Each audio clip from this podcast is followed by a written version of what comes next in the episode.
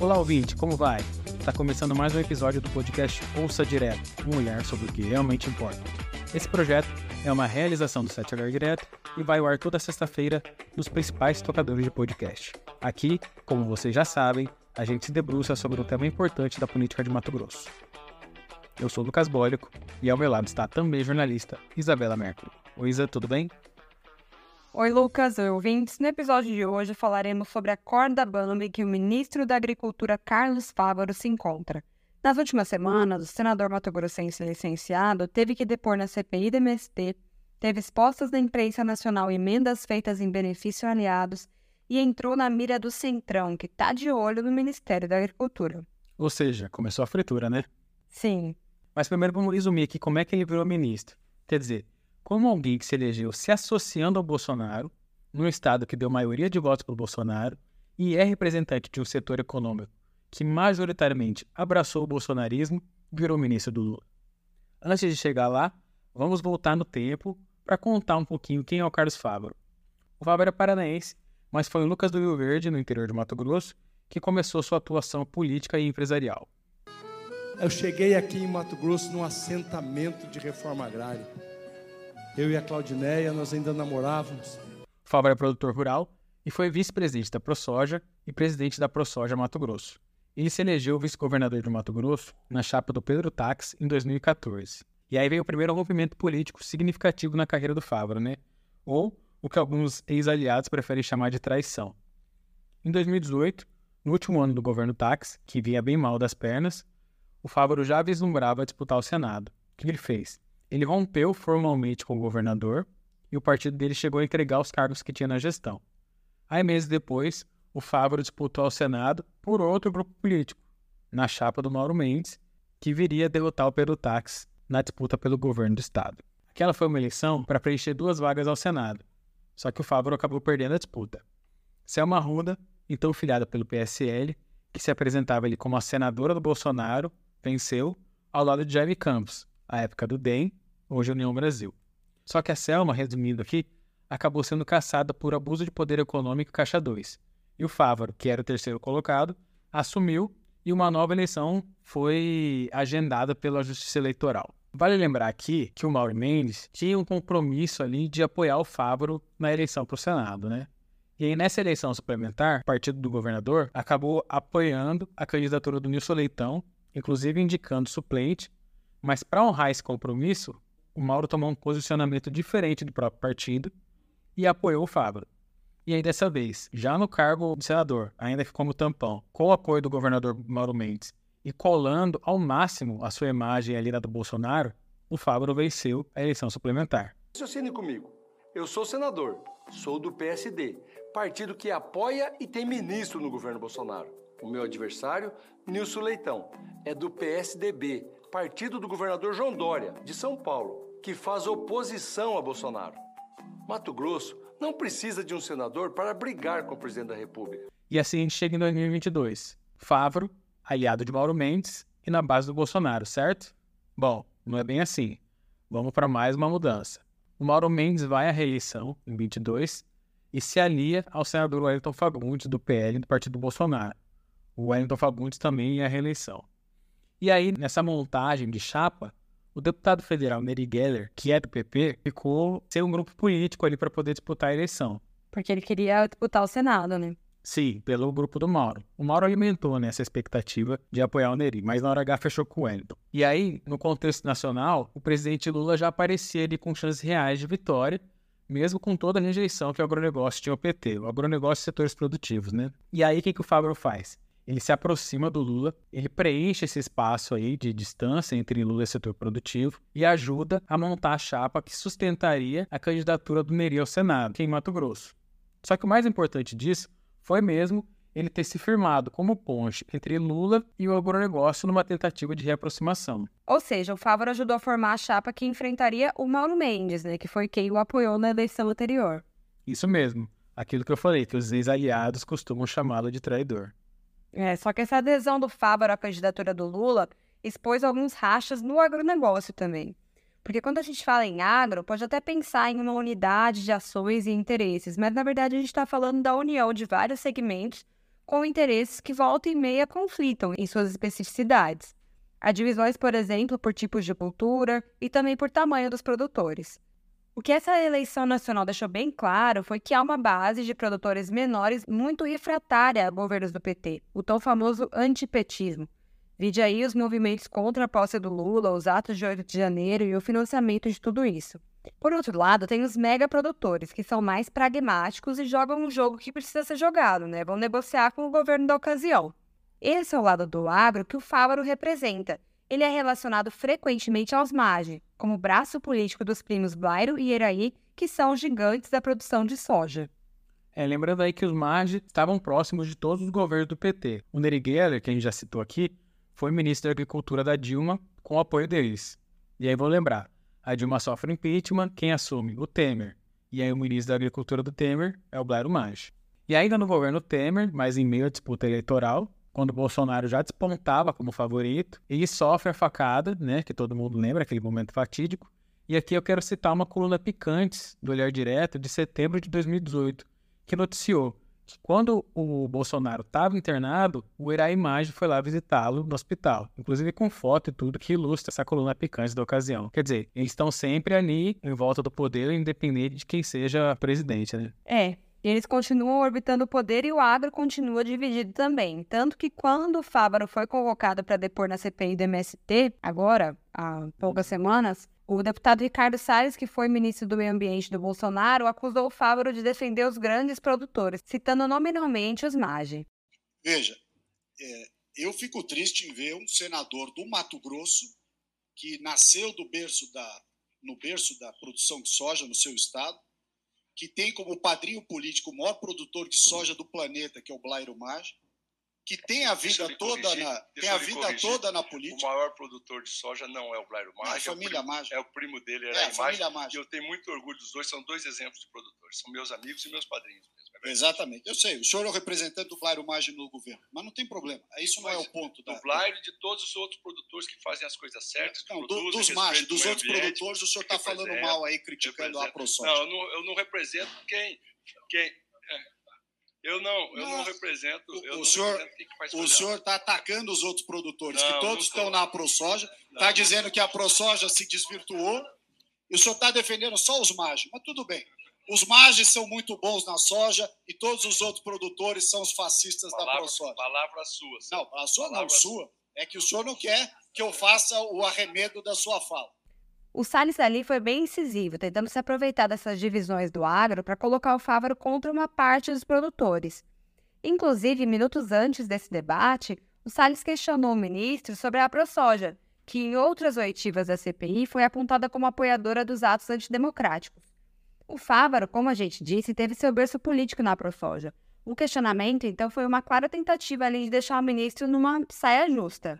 Sim, porque essa crítica aí à, à ProSoja foi feita por aliados do governo Lula, né? Eu gostaria que o senhor respondesse aqui aos, aos seus, aos nossos colegas, porque o senhor é senador também. Qual é a sua visão sobre o papel da ProSoja e se a ProSoja é bandida, se a ProSoja fere o regime democrático brasileiro, inclusive atacando o MST e outros aí que se vitimizam? A ProSoja Mato Grosso, que eu fui fundador, passei por todos os cargos que a entidade tem, que são todos voluntários, não remunerados, de delegado, delegado coordenador do núcleo de Lucas do Rio Verde, diretor administrativo, vice-presidente, presidente eleito, depois reeleito. Renunciei é, quando fui é, concorrer ao cargo de vice-governador no, no estado de Mato Grosso, fui vice-governador. É, e nesse período também fui vice-presidente da ProSoja Brasil.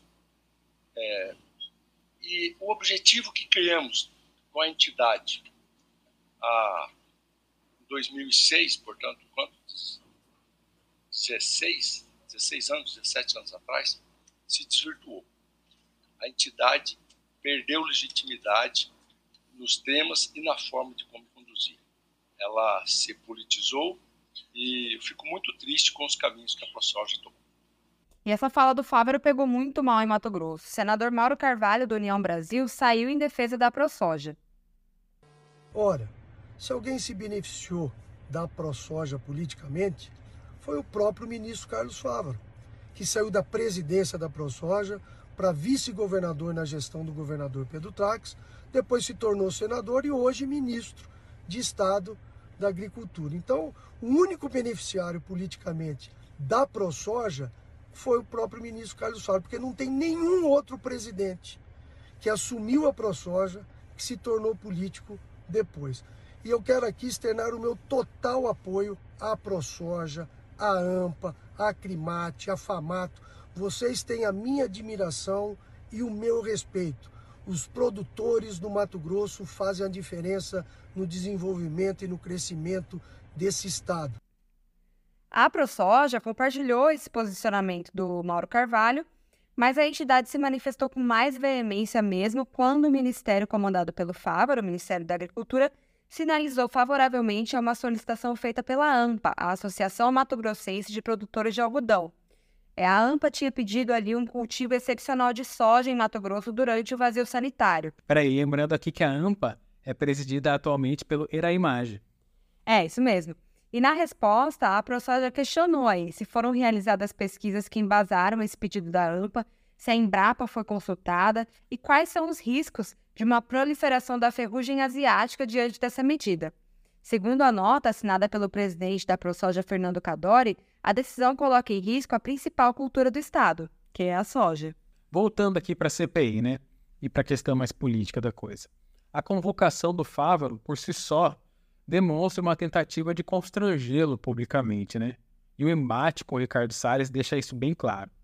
O deputado federal por Mato Grosso, José Medeiros, do PL, que é um bolsonarista de carteirinha, afirma que não houve uma ação do governo federal para blindá-lo, a exemplo do que aconteceu com outros ministros. O depoimento do ministro da Agricultura, Carlos Favro, na CPI, que apura as invasões de terra, eu diria que foi talvez um dos dias mais difíceis dele aqui em Brasília e também um dos dias mais reveladores, porque o ministro acabou se desnudando perante a CPI. CPI tem esse, esse efeito, né? Ela, a menos que o sujeito simplesmente vá lá e faça tipo o hacker criminoso que foi na, na outra CPI e diga não vou falar nada, a pessoa acaba revelando muita coisa. E foi o que o ministro da Agricultura, Carlos Fávoro, fez.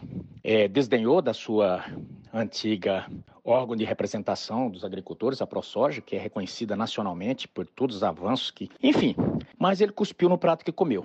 Esqueceu-se, por exemplo, de que foi eleito com o voto dos agricultores, dizendo que era bolsonarista, e hoje se comportou dizendo que tem amigos, inclusive, na organização criminosa é, do MST, né? Eu não sei se ele falou aquilo porque isso é, é real e ele já mantinha relação é, e não e escondia isso do agronegócio, ou se ele está falando para agradar os novos amigos e tentar pegar um verniz de esquerda para se manter no cargo. O fato é que o Fávaro agora está na corda bamba. O Ministério da Agricultura está na mira do Centrão, que quer mais cargos e mais espaço do governo Lula em troca de votações favoráveis do Congresso Nacional. O PP já chegou a sinalizar o interesse pelo Ministério da Saúde, só que o Lula falou que ele não estava na mesa de negociações. Depois o partido quis o do desenvolvimento social, que está sob o controle do PT e é visto como fundamental ali para desenvolver políticas públicas é, na área social para o governo. E o Lula também não quer abrir mão dele. E aí o Estadão noticiou recentemente que o Lula chegou a oferecer a ciência e tecnologia e o futuro Ministério das Micro e Pequenas Empresas, que ainda vai ser criado. Mas eles não saciam o apetite do PP, porque o partido quer, na verdade, uma pasta com capacidade de entregas que dê visibilidade alguma liderança aí perante o eleitor. E como o Centrão está em peso na frente parlamentar da agropecuária, a FPA, o interesse do momento é no Ministério da Agricultura. O nome definido pelo partido é do deputado federal André Fufuca. O ministro das Relações Institucionais, Alexandre Padilha, já confirmou que o Fufuca vai se tornar ministro, mas não está definido ainda em qual pasta. E o outro nome que vai entrar na espada dos ministérios, por pressão do Centrão, é o Silvio Costa Filho, do Republicanos de Pernambuco. É, como você disse, parece que o Fávaro já está mesmo nessa fase de fritura para possível troca no ministério. Ele está na mira do presidente da Câmara, Arthur Lira, do PP de Alagoas, que é líder do Centrão. No dia 31 de julho desse ano, o Lira não chegou a citar o Fávaro nominalmente, mas foi para ele um recado dito ao vivo numa entrevista lá no Roda Viva da TV Cultura eu não vou aceitar nunca, Bronzato, a criminalização das emendas parlamentares. Eu não acho justo que você ache justo, que é melhor que um ministro que não teve um voto, não fez concurso público para ser ministro, mande 150 milhões para sete estados, sete municípios da, da cidade dele, usando o mesmo orçamento que você chamava de secreto ontem. O senhor está se referindo a quem? Eu estou referindo a você. Não, estou dizendo agora, não é de ontem não. E depois disso, no dia 6 de agosto, o Olhar Direto repercutiu uma coluna do jornalista Guilherme Amado, do site Metrópolis, que noticiou um pedido de explicações por parte do Palácio do Planalto ao Fávaro por ele ter destinado 130 milhões de reais das chamadas emendas de relator para sete cidades de Mato Grosso. Só uma explicação aqui. Esse dinheiro faz parte das extintas emendas do orçamento secreto que foram consideradas inconstitucionais pelo STF. E aí parte desse montante que já estava previsto no orçamento de 2023, foi transferido para os ministérios. Esse tipo de verba que o, que o Arthur Lira faz referência naquela fala lá atrás.